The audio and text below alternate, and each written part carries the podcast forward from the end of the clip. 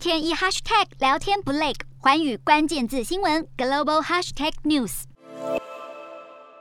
西方各国领导人到国会领袖近期不时现身基辅街头，并和乌克兰总统泽伦斯基会面，展现对乌克兰的支持。不过，却迟迟不见德国总理肖兹的身影，这让乌克兰驻柏林大使梅尔尼克相当不满，批评肖兹表现得像是个被冒犯的猪肝肠，不太像是个有风范的政治家。而如今，德国反对党领袖梅尔茨抵达乌克兰，与泽伦斯基会面，给肖兹施加压力。尽管如此，泽伦斯基还是很欢迎在基辅迎接肖兹，但是比起任何象征性的访问，更期待的是德国政府迅速执行联邦议院关于运送重型武器的提议。而根据《世界报》报道，德国政府决定不顾军方反对，援助乌克兰七辆 PZH 两千型自走火炮，并负责训练乌克兰军人使用这些先进军备。不过，德国政府还没有证实这项消息。PZH 两千型自走火炮射程达四十公里，可说是当今最先进的火炮之一，机动性和耐用度受到肯定。在俄军入侵乌克兰两个多月以来，德国已经改变常。年不出口武器到冲突地区的立场。不过，由于民间普遍反战情绪，反对交付乌克兰坦克等重型武器，认为应该靠外交斡旋解决冲突。根据三月进行的民调，多达三分之二的民众反对供应坦克给乌克兰。如今，德国政府可说是不顾国内民意，同意交付防空战车和自走炮给乌克兰，都做到了这一步。肖兹为什么还是不愿意造访乌克兰呢？只能说，政治人物恐怕有着外界无法想象的考量。